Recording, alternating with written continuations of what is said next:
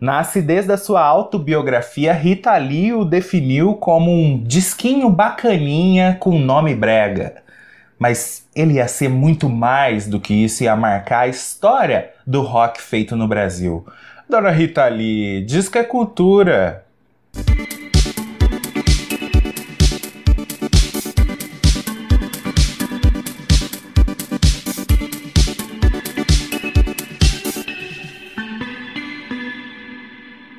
Fala galera da internet, tudo bem? Fala, meus queridos! Tudo bem com vocês? Que saudade! Estamos começando aqui mais um episódio do nosso Vinilcast, que destroça todas essas histórias cabulosas dos discos importantes da música mundial. Primeiro a gente quer agradecer todo mundo que tem ouvido o podcast. A gente sabe que a nossa audiência tá, tem subido bastante do Spotify, tá, tem tido uma retenção muito bacana e isso a gente deve a vocês que acompanham o nosso trabalho que legal, que bom que a gente tá fazendo companhia para você aí no seu dia a dia, né, Gui? E a gente quer saber mesmo. Escreve pra gente, procura a gente nas redes sociais, fala o que vocês estão achando do podcast, se a gente fala demais, se a gente fala muita merda, se a gente fala pouca merda, mas falem. A gente quer que vocês ah. nos procurem e digam o que, que vocês merda, estão achando. Merda a gente não fala, não. Não fala merda, não. tô brincando, tô brincando. Só uma maneira de falar. Eu sou José Aldo Júnior. Eu sou o Guilherme Copani. E Guilherme Copani estava com uma carinha meio tensa quando eu fiz a abertura aqui desse podcast. Por Porque eu fiquei pensando assim, recado dado tem que ser recado recebido. Eu queria ver você dizer isso tudo pra Dona Rita Lee. Na frente da Rita Lee. Mas eu diria mesmo. eu diria mesmo. Eu ia falar Dona Rita Lee, o seu disquinho Fruto Proibido, ele é muito mais do que um disquinho bacaninha. Ele é importante demais para a história do rock, não é? Mas a Rita Lee tem essas manias de ficar renegando discos, ou desmerecendo discos, ou tratando com menos importância. Ela faz isso com vários discos, inclusive da carreira solo dela, no, na sua autobiografia. Mas então, aí eu vou confidenciar uma coisa para vocês. O Gui sabe disso. Eu já tentei ler o livro da Rita Lee, a gente tem ele aqui, é, já tentei ler duas vezes.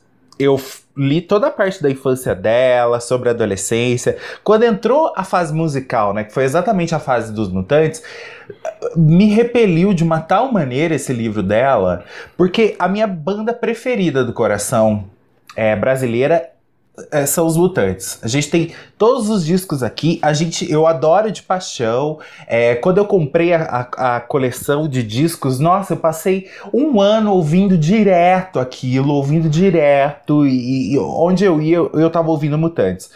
E aí quando ela trata os Mutantes daquela maneira tão debochada e, e, e fala de uma maneira tão ríspida sobre Arnaldo, sobre Sérgio Dias e tudo, e sobre tudo aquilo que eles viveram e que para mim foi importante, é, me dói o coração, me chateia, sinceramente. Mas a Rita Lee nesse livro, ela não, não trata todo mundo maravilhosamente bem. Eu acho que as únicas pessoas que ela fala bem no livro é a Elis Regina e o marido Roberto de Carvalho. Hum. São os únicos que ela trata falando bem, que são importantes, mas de resto, nem a própria obra dela, às vezes ela, por, ela deixa passar. Mas por que será? Será que ela renega a obra? Ela não tem a noção da importância da obra dela? Ou então ela simplesmente quis fazer a engraçadinha, sei lá, a, a debochada, não, não, não é... quis se dar a devida importância? Acho que é isso, ela quis brincar com ela mesma. E, só que é, na, na fase dos mutantes, quando ela conta isso, eu acho que ela realmente pegou muito pesado.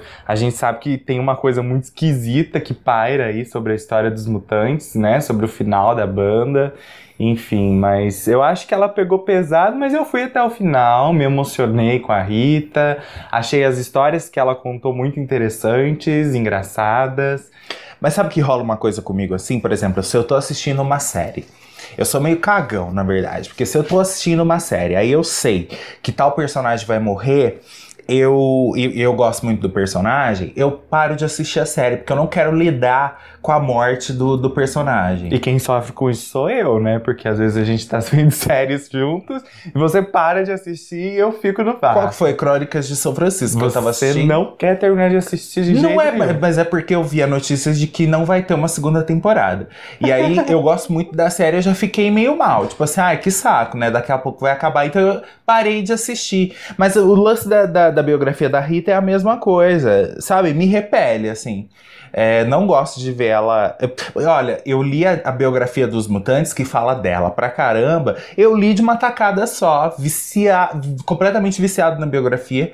E a Rita me, me repeliu por causa dessa coisa. E a Rita Nossa. detona essa biografia dos mutantes, ela detesta. É, né? Ela fala que, é, que não, que, que é tudo mentira, que não é assim que funcionou. Bom, prefiro acreditar na biografia, tá?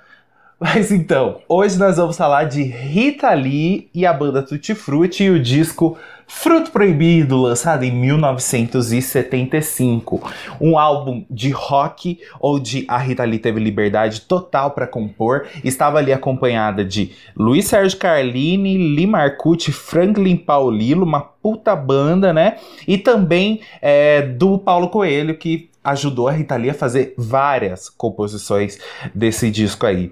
É, era um período ali, final da década de 70, né? Grandes mudanças socioculturais acontecendo, o cenário político brasileiro pegando fogo, né? Ditadura militar rolando, e a Rita Lee vinha bater de frente é, com tudo isso, falando de feminismo e falando de tudo que, que deu na telha dela, já que ela tinha liberdade total. Rita Lee sempre afrontosa. Desde o começo, nunca perderia essa pitada na sua carreira.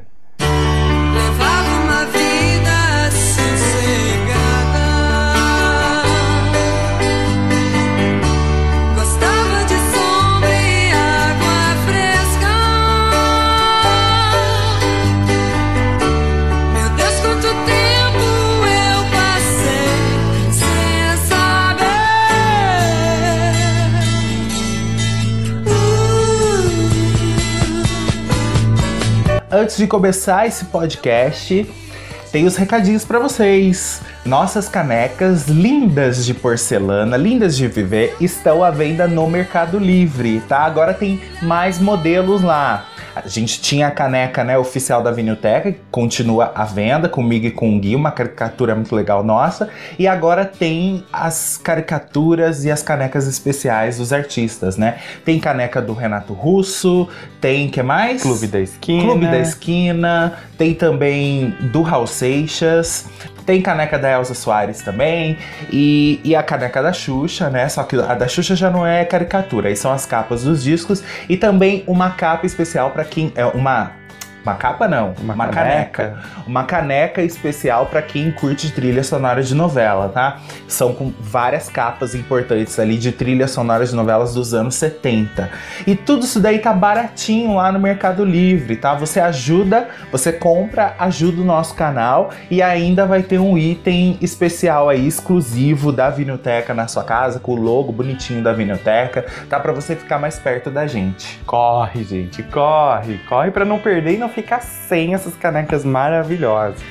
Vamos lá falar então de Rita Lee. Antes da gente falar do, do fruto proibido, a gente tem que voltar lá atrás para falar exatamente de quando a Rita deixou os mutantes.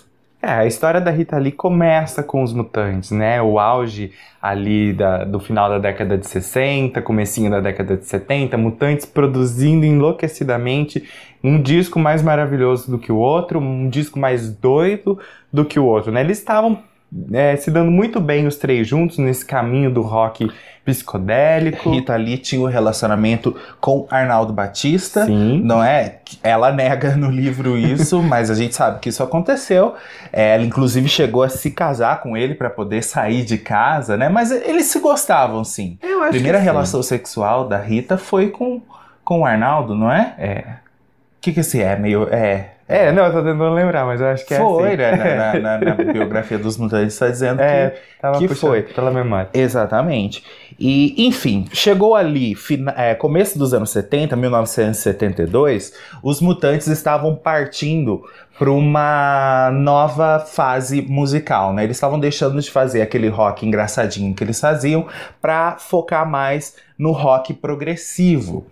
E a Rita Lee não estava se encaixando, é, ou pelo menos eles não estavam deixando a Rita Lee se encaixar dentro ali dessa nova fase da banda, porque a Rita Lee não tocava os instrumentos que eles precisavam, né? A Rita Lee tocava muito bem violão. E o Teremin também, que aparece em vários discos dos Mutantes. Mas, enfim, para eles a Rita Lee estava meio deslocada ali naquele momento, já que o trabalho tinha pouco canto e muita, muita melodia, né? Aí vem essa história também que é, é, é, coberta de nebulosidade e tal. Porque a Rita Lee conta uma versão, os mutantes contam outra. A Rita Lee diz que num belo dia ela chegou para um ensaio. É, eles estavam morando num sítio na época, né? É. E aí eles, ela chegou para um ensaio e tava todo mundo olhando meio que fugindo do olhar dela, é, desviando dela, até que chegou o momento em que Arnaldo Batista tomou a palavra e disse: Olha, você não faz mais parte dos mutantes.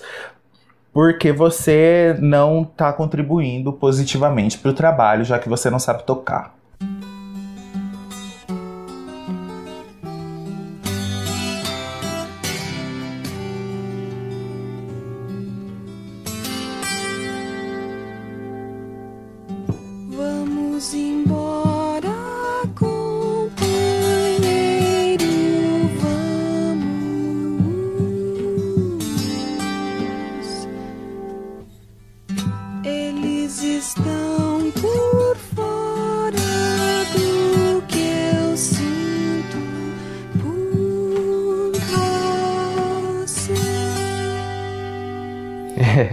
Já o pessoal dos Mutantes conta outra história, que a Rita Lee já estava recebendo convites para trabalhar sua carreira solo, tanto que ela já tinha lançado o disco solo em 1970, 1970, o Build Up. Em 72 a Rita Lee já tinha lançado também Hoje é o primeiro dia do resto de sua vida, né, que foi um disco lançado com o nome é, de Rita Lee, mas feito ali pelos integrantes do, dos Mutantes, né, todos envolvidos na produção.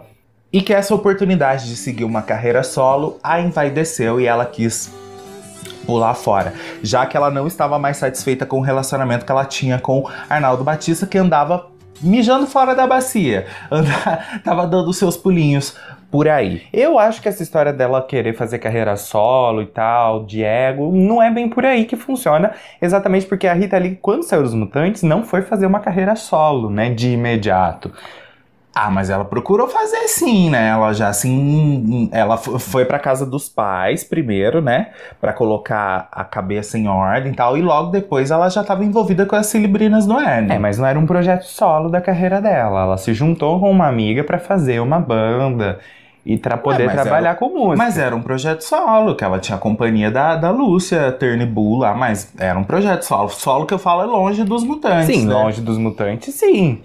Eu acho que na verdade foi uma mistura de tudo isso, entendeu? Mas é que eu não consigo imaginar o Arnaldo, né, que gostava tanto dela, tanto que depois que ela saiu e ela se afastou e eles romperam, ele sofreu muito, né? Sofreu e, e- e quase morreu por causa disso, inclusive. Eu também não acredito nessa história do Arnaldo escorraçar a Rita Lee dos mutantes, não. colocada pra fora, eu acho Não. que não, entendeu? O próprio Liminha tava, o produtor musical, né, tava envolvido com os Mutantes nessa época, era integrante dos Mutantes, ele não, ele diz que isso não aconteceu. Que a Rita Lee simplesmente chegou e disse que estava caindo fora e que deixou todo mundo surpreso. Eu acho que ela percebia que já não tinha mais tanta participação dentro do grupo a partir daquele momento, que eles estavam deixando meio que ela de lado, ou que é- ela não tinha mais o que fazer ali, entendeu? E aí ela pegou, decidiu dar o fora antes que alguém escorraçasse com ela. Porque eu acho que Rita Lee não é do tipo de pessoa que se deixa escorraçar. Nunca foi e nunca vai ser. Então, mas ela diz que chorou muito aquele dia e deve ter chorado mesmo, independente do, do jeito que foi, deve ter chorado muito, porque eram anos de história ali, inclusive anos de casamento também. E a Rita ficou completamente desnorteada com, com, com o que aconteceu. Porque você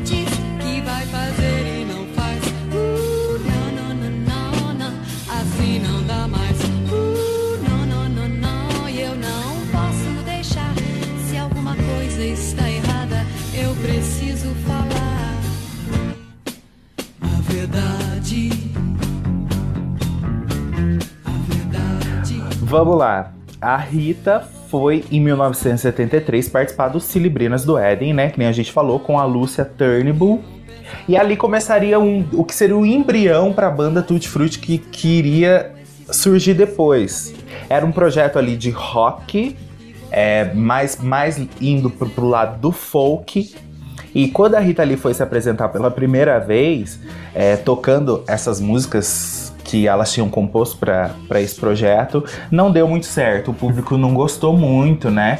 Não se empolgou muito com, com a ideia, não. A Rita ainda não tinha chegado no som que iria definir o resto da carreira dela, né? É, o, o som que, que agradaria o público. Ela tava meio perdida nessa época e o Cilibrinas do Éden virou um disco que não foi lançado, né? Um disco que nunca existiu. Existe aí uma, uma demo, né? Com algumas músicas, inclusive no YouTube, pra gente ouvir, é, mas esse disco nunca foi lançado oficialmente. Ainda do lado da, da Lúcia Turnbull, em 74, a Rita Lee assumiu a liderança da banda Tutti Frutti, que tinha na época o Luiz Sérgio Carlini na guitarra, o Lee Marcucci no baixo e o Emilson Colantônio na bateria. Mas olha só que história. A Lúcia participava é, desse grupo, mas também não ia durar muito tempo a permanência dela, porque os caras eram meio machistas, né? E era meio estranho ter uma mulher no rock. Não entrava muito bem na cabeça deles ter uma mulher ali tocando os instrumentos junto com eles, já que a Rita se dedicava bastante ao vocal, né? E a Lúcia sentiu essa pressão aí e nada que a Rita Lee pudesse falar ou fazer fez com que ela conseguisse segurar a Lúcia dentro do grupo, então a Rita seguiu com esses três e lançaria em 1974 o primeiro disco, que é exatamente o disco Atrás do Porto Tem uma Cidade.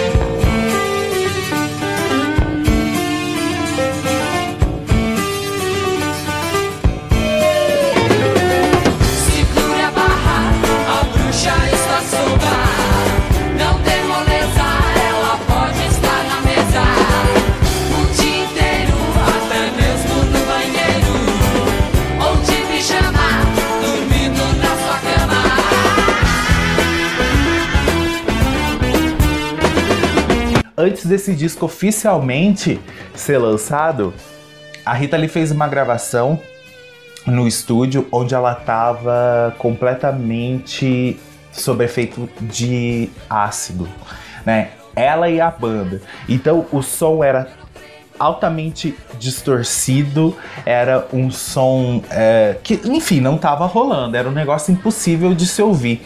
Quando os produtores ouviram, né, os produtores da gravadora ouviram essa gravação, falaram pra Rita que não, que eles não iam lançar aquilo, que aquilo lá não tava bom. E aí a Rita teve que refazer todo o material, né? Aí eles já ficaram mais tranquilos, não usaram o ácido, eles perceberam que eles não poderiam usar essa substância Que aí saíam fora de controle. é, durante a gravação e, enfim, aí o disco rolou. O disco foi gravado, mas é um disco que ele é meio desencontrado ali. A própria Rita Lee não gosta. A gente tem ele na coleção e eu acho ele um disco realmente meio, esquisi meio esquisito. É um disco meio estranho. A gente pode destacar Menino Bonito, que tá nesse disco aí. Mas a própria Rita não gosta da versão dela de Menino Bonito. É. A Vanderleia, né, gravou depois. E aí a Rita fala que foi mil vezes melhor. lindo e eu me sinto enfeitiçada,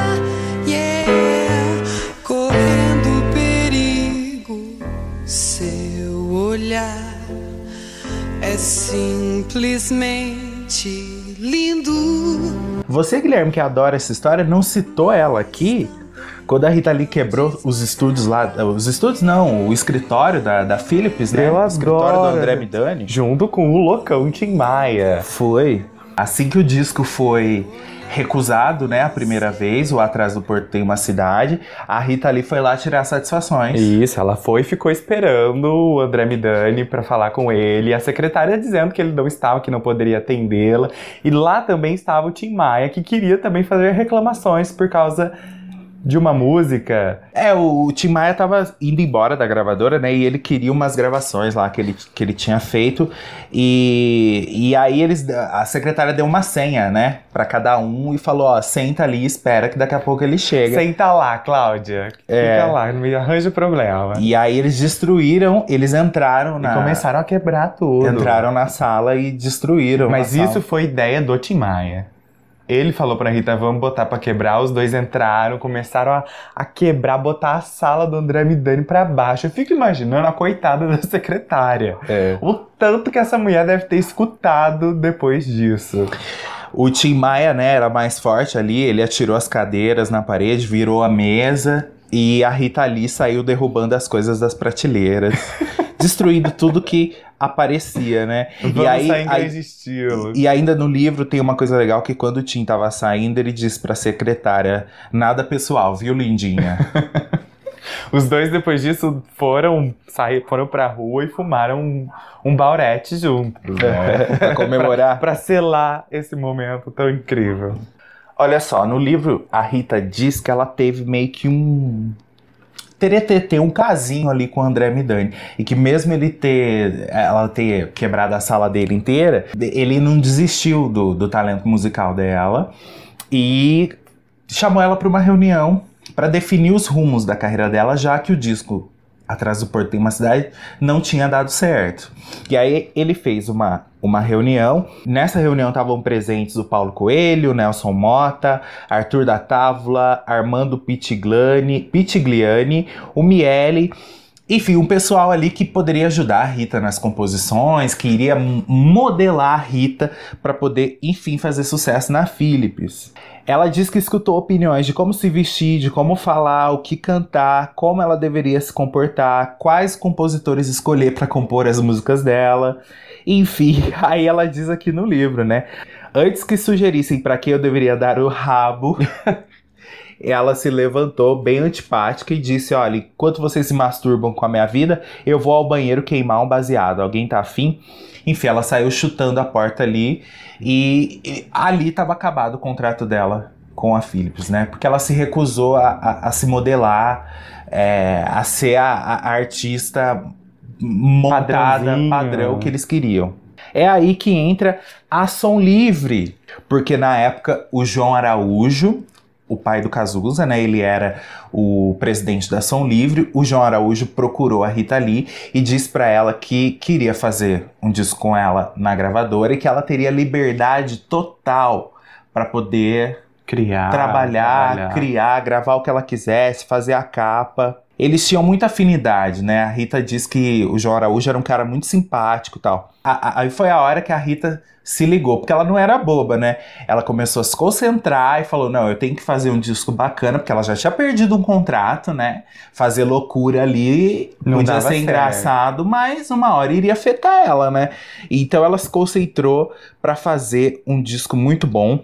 Nessa época aí o Emilson Colantônio já estava fora da banda Tutti Frutti, né? Foi quando entrou Franklin Paulilo para fazer a parte de bateria. A Rita conseguiu uma casa, na verdade uma mega casa que ficava à beira da represa de Ibiúna, onde ela iria se instalar com a banda, fazer um estúdio lá para eles começarem a compor essas músicas e a gravar o disco. Então eles levaram todos os instrumentos para lá, decoraram o lugar também do jeito que, que era mais favorável para eles. A né? gente vê isso acontecendo muito na música, né? Do- de uma banda ou de um artista se isolar numa casa, num sítio, numa fazenda, com a sua banda pra poder compor, criar, todo mundo junto. É, é, fazer uma nova comunidade ali, tal qual o Novos Baianos, É, os mutantes que tinham os Mutantes. sítio. A própria Pete, quando foi fazer o Agridoce, né? É. Se refugiou num sítio lá, gravou as músicas todas lá. Isso, isso é muito legal, né? Porque gera um, um, um clima de inspiração muito grande em todo mundo ali, né? O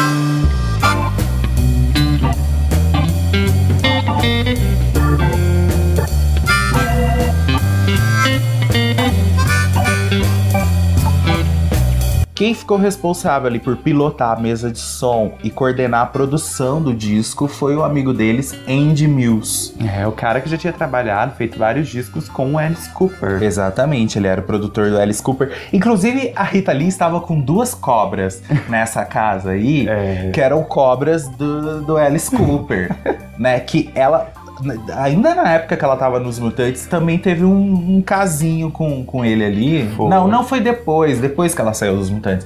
É que o Arnaldo ficou com muito ciúme disso, Foi. né? Desse caso que ela tava tendo com o Alice Cooper.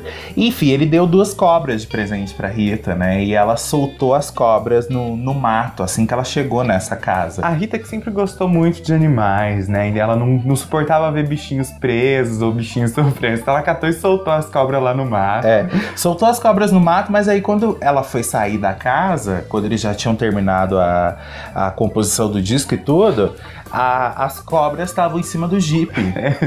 que ela ia se deslocar e tal. As cobras estavam lá. E ela levou cobra- as cobras pra, pra casa e começou a criar a Ah, co- as cobras lá. A Rita sempre criou animais exóticos, né? Ela tinha uma onça também, que ela criava no quintal de casa, na- quando ela morava com os pais dela. É, então. É, eu não sei se é uma onça, se é um guepardo, mas era um felino feroz. Ah, tá.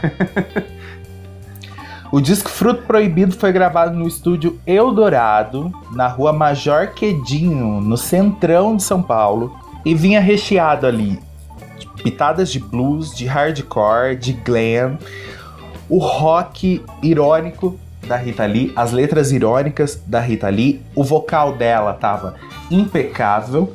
Ele ganhou o nome de Fruto Proibido e se tornou uma das maiores obras-primas da história do rock nacional. Afinal, a Rita Lee era uma mulher no cenário de rock ali que era pre- que sempre foi predominantemente masculino, ainda mais aqui no Brasil, onde um público muito careta, né, nesse sentido. A mulher Exatamente. teve que, hã? Exatamente. A mulher teve que, que batalhar muito para conseguir seu espaço, né? Atrasadamente até comparado com, com outros lugares.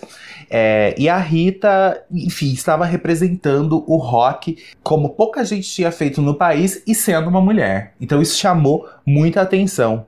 Você lembra, Gui, que várias vezes a gente já fez roteiros é, na, na Vinilteca e aparece sempre uma crítica do Maurício Kubrusli? E sempre críticas deploráveis. É, eles nunca, nunca encontramos uma crítica que ele falava bem Não. de algum disco. Sempre falando mal. Né? Qual que foi um da Xuxa, uma vez que ele descascou total e Teve, e teve outros também. Não lembro se que de abelha, não, não lembro, mas É. foi algum outro que ele também disse que não ia durar muito tempo e o negócio. É, o Maurício Brusley, aquele jornalista mesmo, ele, ele eu acho que ele entende mais de índio, de tribo, de, de coisas assim. Porque quando ele, quando ele ia falar de música, né, na época ele tinha uma coluna no Jornal da Tarde, na década de 70, eu acho que ele pesava um pouco a mão. Acho que eu- ele, no fundo, deve ter querido ter uma banda de rock e não conseguiu, e aí ele descontava isso em quem fazia sucesso. Ele falou mal pra caramba em 75 do disco da Rita Lee. Mas é difícil você achar um crítico que fale bem. Tem quem fale, mas assim, a grande maioria gosta de descer o pau. Porque é mais fácil. Eu, eu não gosto muito de crítico musical porque tem gente que, que, que, é, escreve de uma maneira muito rebuscada. É. Você não consegue entender o que, que o cara tá falando. Não é nem técnico, é rebuscado mesmo. Exatamente. O Ele, cara faz milhões de rodeios pra explicar uma coisa simples, fácil de ser entendida. e e Mas- acaba não, não, não- As palavras dele acabam não, não, Não- não chegando É. no grande público, né? As pessoas não conseguem entender o que, que o cara tá, tá escrevendo, de tanto que ele enfeita aquilo que ele tá dizendo. Você tem que é, é, acompanhar a crítica do cara com um dicionário É do porque lado. o cara quer parecer um, um Intelectual. Eu acho que ele até fica no dicionário procurando sinônimos pra palavras fáceis, mas buscando palavras mais complexas. É. Eu acho que eles fazem isso. Enfim, vamos lá. O Maurício Brusley criticou muito o álbum, né? É, ele disse assim que só duas músicas mereciam algum elogio, Dançar para Não Dançar e Ovelha Negra, e colocou assim que mesmo assim ainda é pouco, seria relaxamento demais contentar com esta bateria escandalosa, com a desordem ruidosa da maioria dos acompanhamentos, com a falta de expressividade das vocalizações, uma produção adequada para os fãs do gênero hip de boutique, meio louquinho e acreditando que o rock vai ou pode mudar qualquer coisa. Você tá vendo como é que ele tava enganado? Muito enganado. O rock mudou muita coisa. É, e parte dessa mudança a gente se deve à Rita Lee. Exatamente. E a essas loucuras de boutique que ela estava fazendo na Olha década de 70. a força que o rock nacional ia ter nos anos 80, como que seria definitivo ali pra gente se livrar da, da própria ditadura militar, É. né? E pra gente poder cuspir aquilo que a gente não pôde dizer durante o período de ditadura, né? Na década de 80. Ele tava insano. Enfim, completamente equivocado aqui. Além de, Não, tudo bem, falou mal do disco pra caramba. E ainda falou mal do rock em si.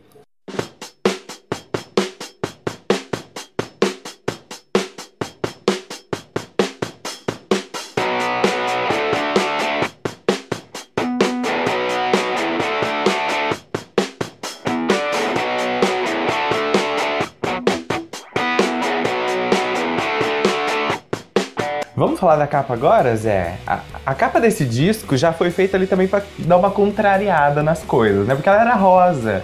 Uma evidência muito grande de que a Rita Lee estava tentando dizer que mulher também tinha culhão pra fazer rock and roll. Exatamente, esse lance do rosa foi muito bem sacado, né? Foi. Porque a gente tem tanta capa preta, capa escura, né? De artista de rock. E a Rita Lee veio toda menininha mesmo. Bem menininha. menininha no sentido do rosa. Do porque rosa, na é. foto ela não tá nada menininha. Não. A- Aqui no disco ainda tem umas gravuras, né? De um fruto, semelhantes a um fruto, como se relembrassem uma maçã mesmo. É como se é, Rita Lee estivesse encarnando a própria Eva, né? É. Nesse disco, né? Temos aqui o logo do, do, do disco, escrito Rita Lee, Tutti Frutti, Fruto Proibido. E logo abaixo disso nós temos uma foto de Rita Lee, que foi tirada na sala do casarão da família dela. Aqui nessa foto a gente tem alguns pertences da Rita, né? Tem um teclado no chão, o que parece ser uma mesa de som, um narguile, e ao fundo tem uma penteadeira que pertencia à mãe da Rita, que era da avó dela, na É. verdade. Que E a ela- Rita Lee mantém até os Ela dias de hoje. tem até hoje na casa dela essa, essa É penteadeira. uma né? penteadeira que tá com um monte de coisas. Tem fotos, livros, cálices. É. E a Rita sentada. Numa poltrona, olhando pra frente, assim, com umas roupas todas esvoa toda esvoaçante, né? Com uns panos, Com o pernão de fora, aliás. A coxa de fora. fumando um cigarro e olhando pra câmera como alguém que diz: E aí, vai encarar? Então, né, a Rita tava ruivíssima Ruiva. nessa época. E ela foi vendida dentro dos mutantes, pelo menos até, até quando ela saiu, como uma menininha, né? Uma, uma, Uma, bonequinha. uma bonequinha adolescente. né? engraçadinha. É, até na capa em desenho lá do, do Mutantes Seus Cometas no País dos Mauretes, ela é retratada dessa maneira, É. né? Como uma menininha. Já nesse disco, ela quer se assumir como uma mulher sexy. Uma mulher poderosa, né? E eu acho que por isso, que, inclusive, que tem essa sensualidade toda que até então ninguém tinha visto da Rita Lee, né? E é uma forma, eu acho que também dela se impor, né? Pra dela não ser engolida pela indústria do rock and roll extremamente masculino e machista. Porque É. ali ela se colocava como mulher, dona de si, que faz o que bem entende, sem ser menininha frágil. Exatamente. A ficha técnica do disco é a seguinte, ó. A Rita Lee no vocal, violão e sintetizador. Uma coisa que ela sabia fazer muito bem. O Luiz Sérgio Carlini nas guitarras, no slide, violão, gaita e vocal. O Lee Marcucci no baixo e no cowbell. O Franklin Paulino na bateria e percussão. O Guilherme Bueno no piano e clavinete. O Rubens Nardo e o Gilberto Nardo nos vocais. E ainda contou com uma participação especial do Manito, tocando sax em esse tal de rock and roll, flauta em pirataria e órgão Raymond em O Toque. Bora pro faixa faixa, então.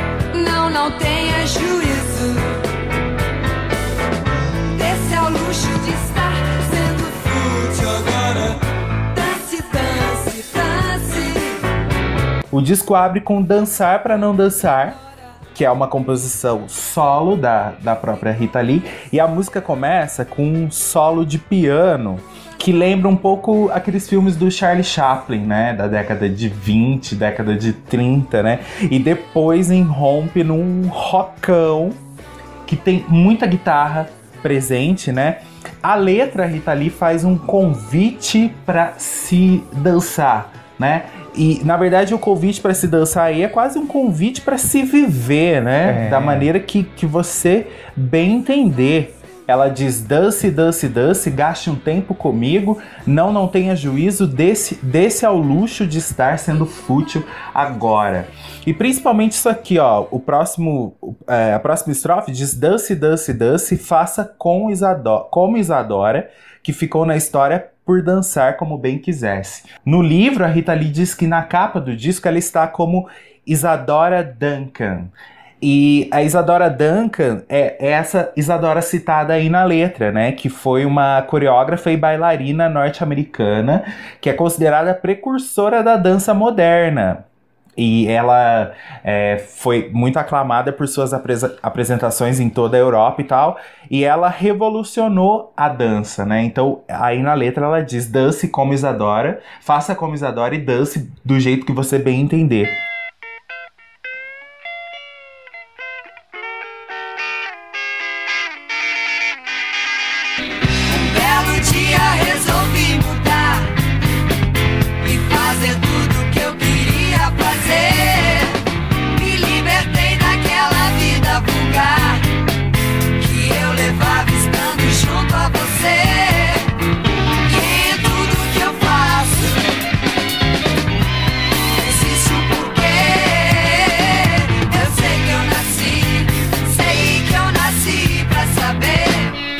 Segunda música, Gui, agora só falta você. A segunda música é a prova de que o, Lee estava ficando doido naquele momento, porque ela se tornou um hit, um sucesso até os dias de hoje, que é Agora Só Falta Você, né, composta pela Rita Lee e o Luiz Sérgio Carlini. Ela se tornou um hino feminista também, né? Exatamente por causa da sua letra. É outro rock explosivo que já ganhou várias regravações, é, inclusive Pete regravou há pouco tempo e virou abertura de malhação, né? Exatamente. A música fala ali sobre toda aquela liberdade que a Rita Lee estava vivendo nesse momento, né? Ela estava linda, leve e solta, pronta para produzir, para trabalhar, para viver novas aventuras, novos amores. E há quem diga que isso aqui, essa letra, foi feita é, falando sobre a separação dela com o Arnaldo Batista. Já que ela fala ali, um belo dia resolvi mudar e fazer tudo que eu queria fazer, me libertei daquela vida vulgar que eu levava estando junto a você. Mensagem muito clara, na minha opinião. A Rita vai negar isso até a morte, mas eu tenho certeza de que era uma bela cutucada ali em Arnaldo Batista. Fui andando sem pensar em voltar e sem ligar pro que me aconteceu, né? Fui andando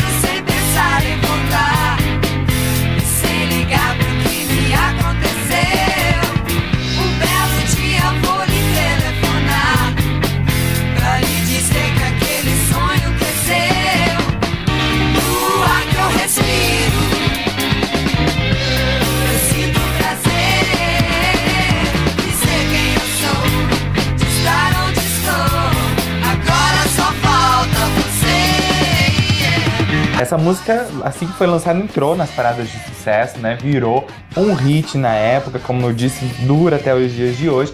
Tanto que ela ganhou até um clipe no Fantástico. Então, a Rita estava contratada do, da Som Livre na época, né? A, a gravadora da Rede Globo, né? Vinculada à Rede Globo. E eles apostavam muito nesses artistas, então a Rita apareceu não só uma vez, como umas quatro, cinco vezes no Fantástico, com clipes das músicas desse disco aí, né?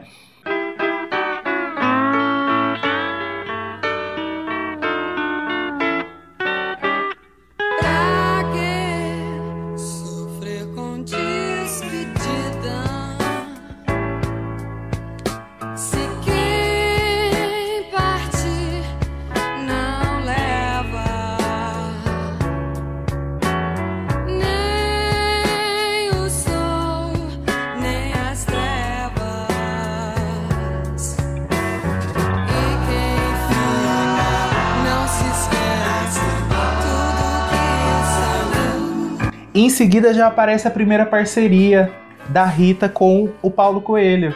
Né, a música Cartão Postal. Nessa época, o Paulo Coelho já estava afastado do, do, Do é, Raul do Raul Seixas. Né? E então ele tinha liberdade para compor coisas um pouco mais simples do que aquela coisa mística e cósmica que, que ele fazia com o Raul, né? Então ele tava com a, a- a criatividade Aflorada. aflorada total e ele pôs todas as suas forças nesse disco da Rita Lee. Graças a Deus. É um blues essa música.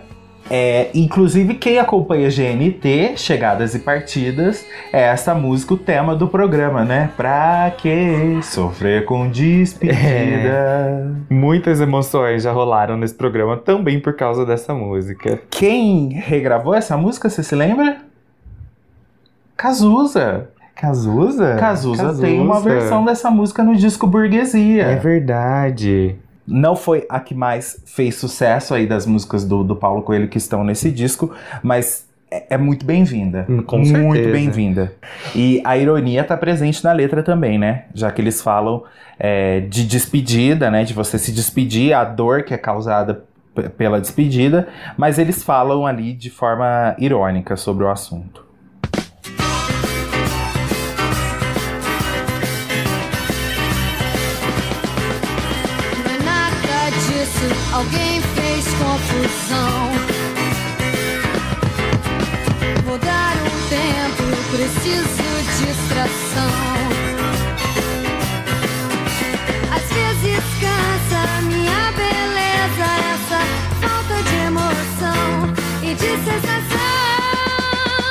Quarta música do lado A, bem rapidinho ali, dois minutos de duração. A música título. Fruto Proibido, composta pela Rita Lee. É, eu acho que ela, nessa música, diz claramente a sua posição em relação a esse disco, a esse novo trabalho, a essa nova fase de Rita Lee, que não vai ser mais vista como uma menininha, que tá cansada de ser só vista como uma menina é, bonita, que é uma bonequinha. Muito violão, muito piano, muita gaita nessa música também. E ela faz, ironiza ali a história de Adão e Eva, né? E as tentações do paraíso, lógico, né? Até o nome do disco é inspirado exatamente nisso.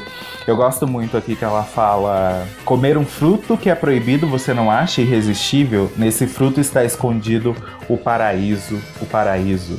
E esse fruto proibido poderia ser qualquer coisa Qualquer que coisa. te dizem que você não deveria fazer, né? Ah, Poderia ser, por exemplo, drogas ou a vida sexual da mulher, que era muito discutida na época, né? Era um grande tabu. Ou também a Rita Lee ali dando esse passo no rock and roll, que era um um ambiente excessivamente masculino. Pode até ser o divórcio, Também, também. não é?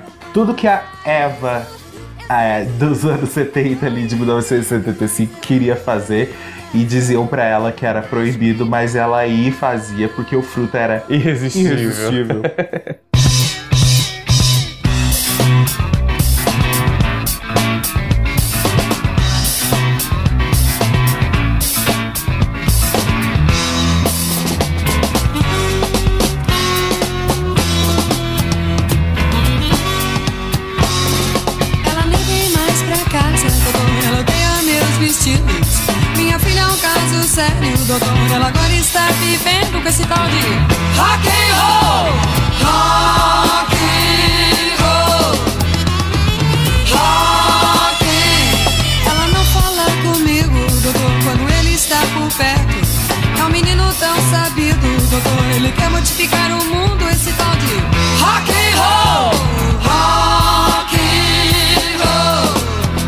Encerrando o lado A, e vem sim, mais uma vez a participação do Paulo Coelho com um clássico do disco, não é? Um clássico. Eu, eu acho muito bem sacada essa música, que é esse tal de rock and roll. Clássico absoluto. A Rita e o Paulo Coelho fizeram uma letra que narra um diálogo entre um psiquiatra e uma mãe, né, que procura solução ali para os hábitos pouco convencionais da menina, da filha dela, né, que tá apaixonada por um tal de rock, and roll. mais uma vez a Rita tocando no tema ali da mulher dentro do rock, né? Tem gente que define essa música como um rock de break, né? Já que ele foi inspirado no samba rock lá de Jorge Ben, né? Que dominava o cenário musical dos anos 70. E é bem essa a, a pegada, né? Essa é a parceria mais famosa, né? De Rita Lee e Paulo Coelho, a mais bem sucedida. Cê lembra quem fez uma regravação dessa música nos anos 90? Final dos anos 80, começo dos 90? Quem? Você não lembra? Não. Uma pessoa que você adora de paixão. Mara Maravilha? Mara Maravilha. Ah, por isso que eu lembro.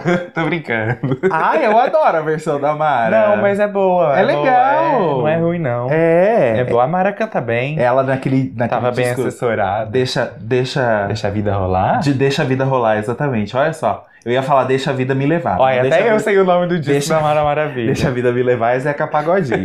deixa a vida rolar. É a É, última, a última verdade. música do disco, né? Uma regravação bem rock também. Eu achei que você tava fez. me perguntando a que entrou na trilha da novela. Qual? Ah, de roupa De- nova. É, não. Foi sim. Foi roupa nova que gravou. É. Então, é, por aí. Tem É, tantas Roupa Nova. gravações. É verdade, bem lembrado. Roupa Nova também regravou. Nos anos 90, já comecinho dos 90 essa música também. Mas nenhuma chega aos pés do, do, do que é Rita Lee no palco, é, cantando isso daqui. É. Né? Tem um vídeo no YouTube muito legal é, da Rita toda roqueira cantando isso com, com a banda.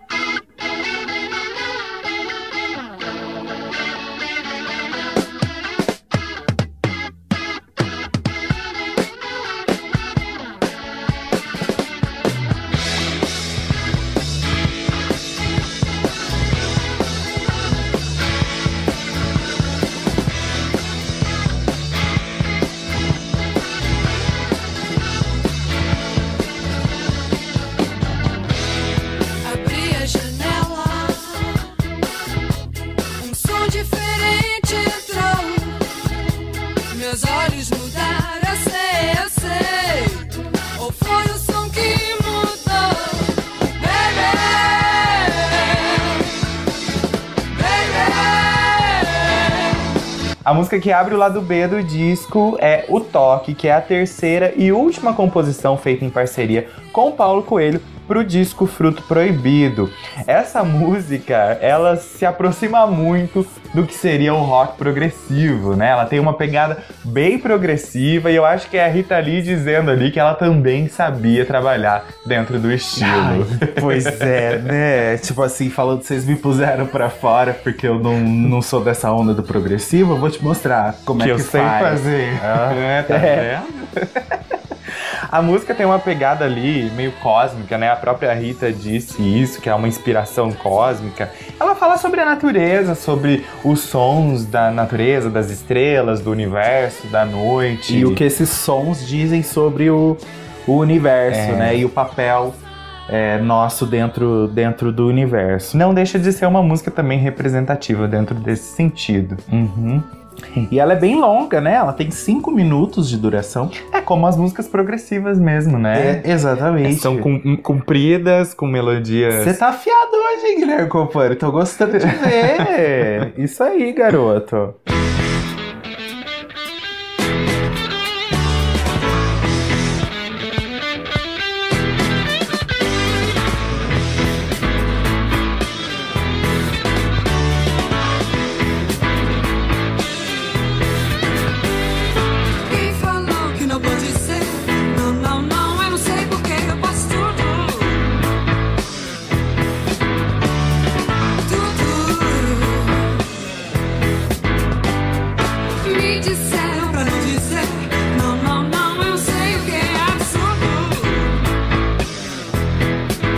Fazia rock nos anos 70 era chamado de pirata.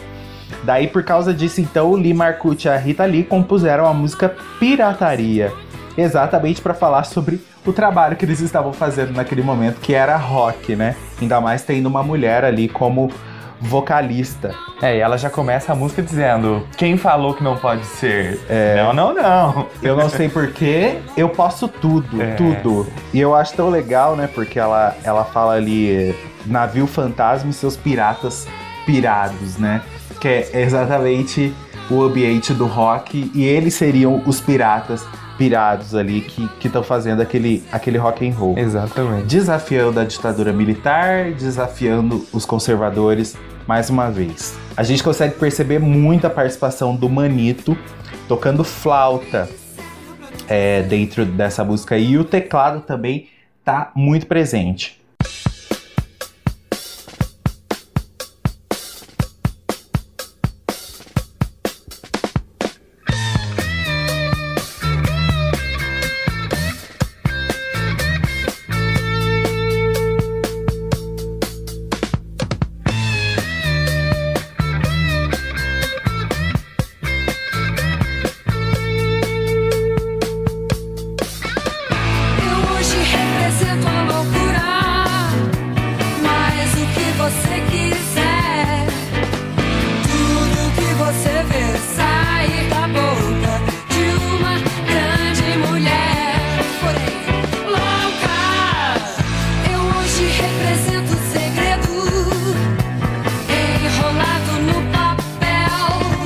Penúltima música do disco é mais um tema feminista. Com certeza. Eu acho que esse é o mais feminista dos feministas, que é a música Luz del Fuego, que foi composta pela Rita Lee. Ela compôs essa música em homenagem à bailarina capixaba Dora Vivacqua, né, que se intitulava como Luz del Fuego. Ela era dançarina, atriz, escritora, feminista e foi a primeira naturista brasileira. Ela foi responsável pela implantação do naturismo no Brasil entre os anos 40 e 50. Mano, imagina como é que isso chocou a sociedade da época. Não é? A mulher não podia mostrar o tornozelo que a galera já achava um absurdo. Imagina a mulher pregando o naturismo, da galera ficar de 40. peladona. Então, E ela foi uma das pioneiras, né? Ela nasceu no Espírito Santo, ela era de uma família de intelectuais e de políticos, olha só, mais grave ainda, né? E ela era estudada, menino. Ela, ela era bacharel em ciências e letras e optou por seguir a carreira artística em meados de 1942. Ela estreou nos teatros de revista no Rio de Janeiro com o pseudônimo né, de Luz der Fuego. Fez vários espetáculos de dança onde ela aparecia é, enrolada em cobras, né? Ela colocava uma cobra em volta do pescoço, sempre com pouca roupa ou então com roupa nenhuma. Foi muito importante para a defesa dos direitos da mulher, a emancipação das mulheres é, no Brasil. E a Rita Lee tinha profunda admiração pela Dora Vivacqua, né? A Luz del Fuego. E daí então ela compôs essa música. Música inclusive que fez parte da trilha sonora do filme da Luz del Fuego, em- em- estrelado pela Lucélia Santos. Exatamente. Vira e mexe, esse filme aparece no canal Brasil, Sim, né? é um filme muito legal. Todo mundo peladão em cena, como era comum nos anos 70. Calma, você tem que melhorar essa frase. Você tem que melhorar essa frase. Por quê? Porque você falou, é um filme muito legal, aí logo em seguida você falou, todo mundo peladão. Não, é- calma. São duas coisas diferentes. O filme é muito bom, muito bem dirigido, a história dela é bem contada e todo mundo aparece peladão. Sim, adoro a é. Lucélia Santos. Lucélia Santos é uma grande atriz. Eu acho legal que na letra da música a Rita Lee já começa se dizendo, né? Hoje represento a loucura. É como se essas grandes mulheres sempre foram retratadas como loucas, né? E a Rita Lee diz isso, que hoje ela é como a como foi a Luz del Fuego, uma grande mulher que tem um grande posicionamento, mas que a sociedade a vê como louca, por ela fugir dos padrões.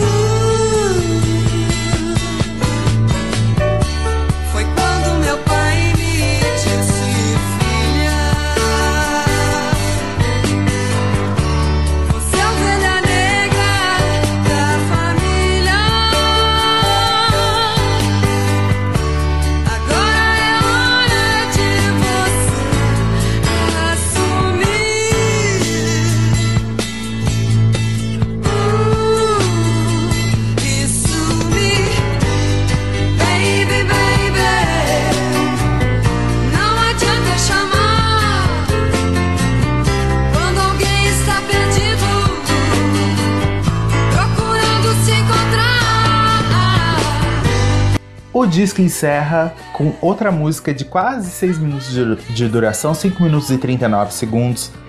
Um dos maiores clássicos da carreira da Rita Lee, né? E, e- enfim, que vale e muito é, a existência desse disco aí, que é Ovelha Negra. Nossa, essa música é imortal, praticamente. É quase um hino ali da carreira da Rita Lee, né? O disco não poderia encerrar com, com outra canção a não ser essa daí, que virou um clássico absoluto. A história é muito doida, assim, né? Porque o Luiz Sérgio Carlini, ele, ele acordou um dia assoviando um solo de guitarra que ele, com quem ele tinha sonhado.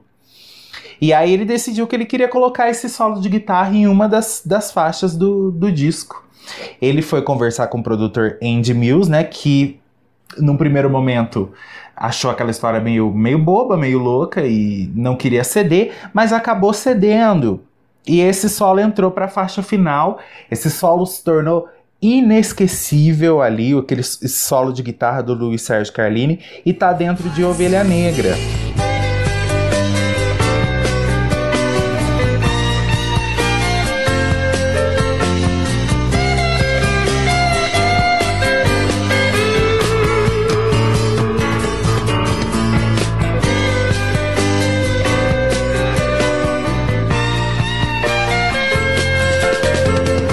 Ovelha Negra Rita Lee compôs sozinha, né, a letra, e ela é autobiográfica. É, totalmente. Né? Não tem nem como não dizer que não é. Uhum. É a Rita Lee ali falando sobre ela mesma. É.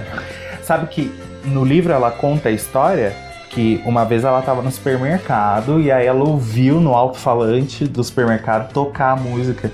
E aí ela parou e falou: Nossa, eu acho que eu conheço isso de, de algum lugar. Era a música dela, né? e o pai dela encrencou um pouco com a, com a música. O pai dela, um dia, tava ouvindo uma rádio que ele custava, é, costumava sempre ouvir música caipira e tal, e começou a tocar, de repente, Ovelha Negra. E aí ele sacou que era da Rita Lee e ele foi tirar satisfação com ela. Porque que história é essa, né?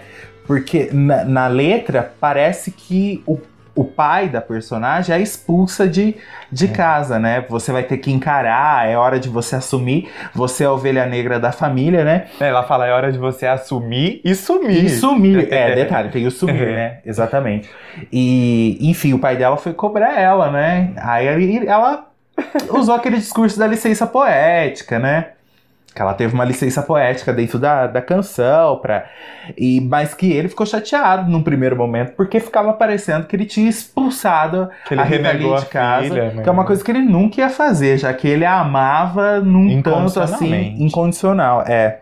Mas é, eu acho que ela usou isso mesmo de licença poética pra também falar sobre os padrões da época, né? Ovelha Negra foi a canção que projetou a Rita Lee é, para a carreira solo, né? Foi pela primeira vez ali ela começou a ser bastante notada é, pelo grande público, né? Porque até então a Rita Lee era um produto da música muito independente ali, muito Alternativa. não independente, é alternativa, né? Porque ele- os Mutantes sempre tiveram grandes gravadoras por trás, mas é, era um público alternativo. E pela primeira vez a Rita Lee estava tocando em todos os, os lugares, né? Ela ainda ia ter muito que conquistar. Até 1979, começo dos anos 80 ali, ela ia ter muito que conquistar. Mas Ovelha Negra foi um belo de um, de um passo, né? É. que ela deu rumo ao sucesso da sua carreira solo. Ovelha Negra foi uma das responsáveis pelo disco da Rita Lee, Fruto Proibido, ter vendido é, cerca de 150 mil cópias. É né? coisa pra caramba, Quase chegou a época. 200 mil cópias. Pra um disco de rock ainda, com uma Uhum. mulher cantando. Os mutantes não tinham passado nem perto Não. disso aí.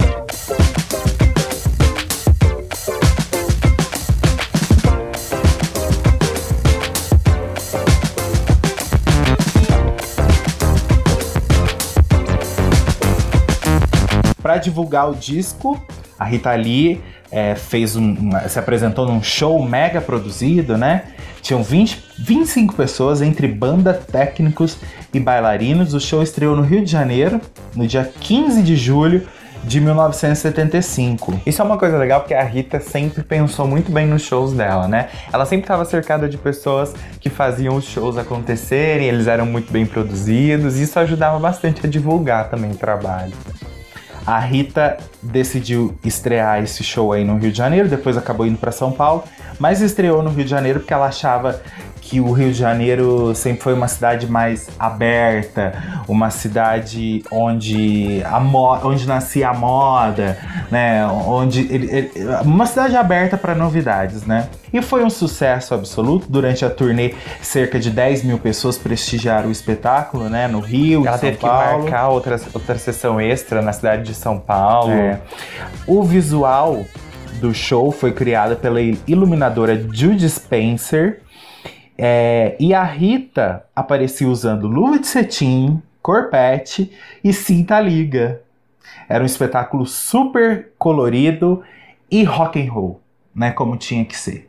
A Rita Lee poderosa, mostrando que ela era uma mulher que ainda ia fazer muito pelo rock brasileiro, muito pela música brasileira e que ela ia marcar a sua passagem na, na história da música, né? Era só o começo. Exatamente. Começo era dessa só nova o começo. Em outubro de 2007, o álbum Fruto Proibido da Rita Lee e a banda Tutti Frutti foi eleito pela revista Rolling Stone Brasil como o 16º melhor disco brasileiro de todos os tempos. E também foi incluído numa lista da Super Interessante como um dos principais álbuns do rock brasileiro.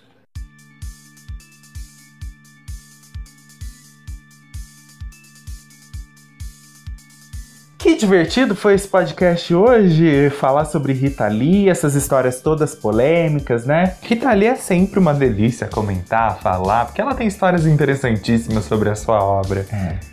Espero que você tenha gostado desse, desse Vinilcast. Temos mais conteúdo sobre Rita Lee lá no nosso canal, na Vinilteca. É só você procurar. Já falamos de outros álbuns dela, inclusive do próprio Fru- Fruto Pro- Proibido. Se você quiser se comunicar com a gente, é só mandar um e-mail para canalvinilteca.gmail.com. A gente vai ler, a gente vai te responder. Manda suas impressões aí sobre o nosso trabalho aqui no Vinilcast. Tá Tem bom? as nossas redes sociais também, acessa lá, arroba Vinilteca no Instagram, no Facebook. Vocês também podem se comunicar através de lá com a gente. É isso.